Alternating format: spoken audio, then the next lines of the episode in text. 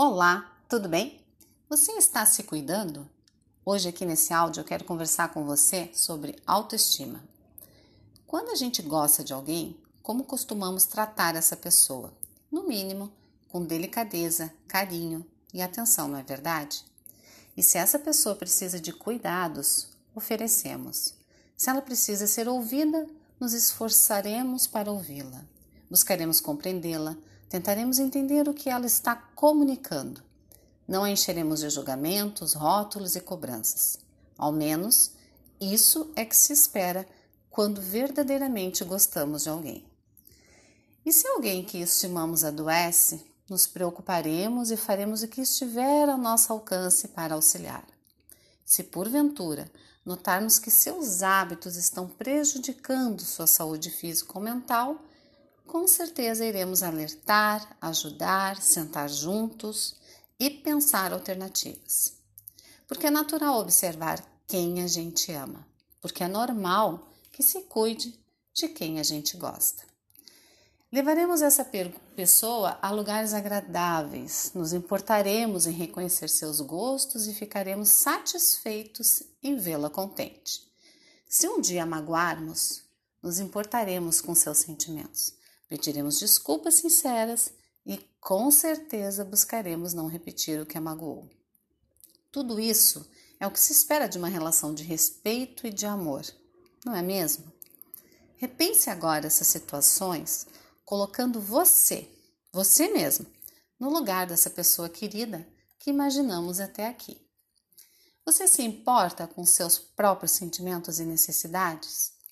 De vez em quando, se convida para passear e viver situações que lhe deixam feliz? Importa-se com sua saúde física e mental, mobilizando meios para que ela esteja sempre em dia? Pede-se perdão, perdoa-se e busca não mais repetir o que lhe magoa? Isso é autoestima. Gostar de si mesmo e agir como tal.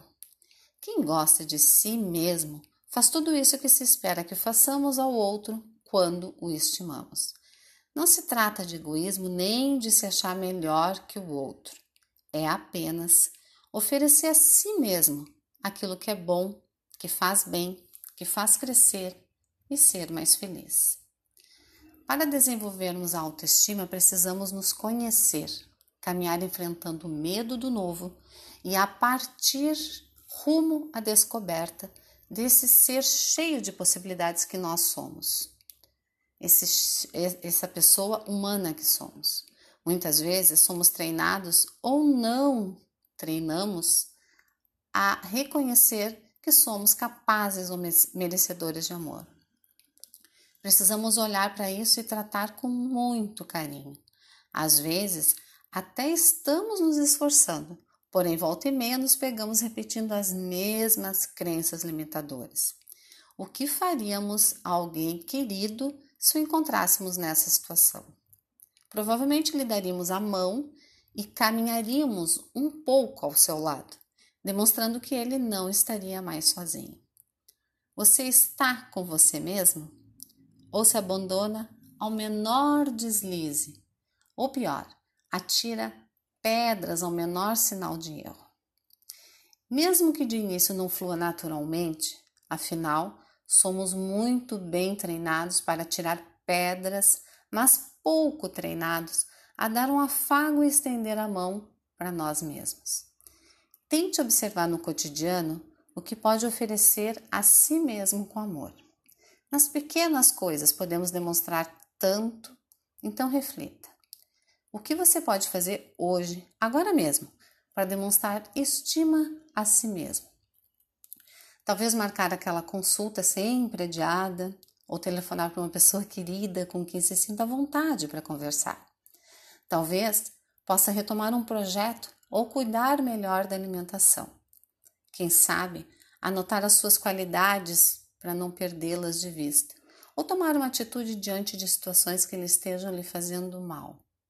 A cada dia, você pode ampliar o leque de práticas, sempre tendo em mente que você pode tropeçar ainda mais e de vez em quando vai se pegar se boicotando, mas que isso não lhe retira todo o mérito da caminhada. Dê o primeiro passo. Estima se constrói. Com autoestima não é diferente. Usufrua da sua companhia e inicie essa relação de amor que pode ser muito, muito frutífera. Um afetuoso abraço, Roseli Marques.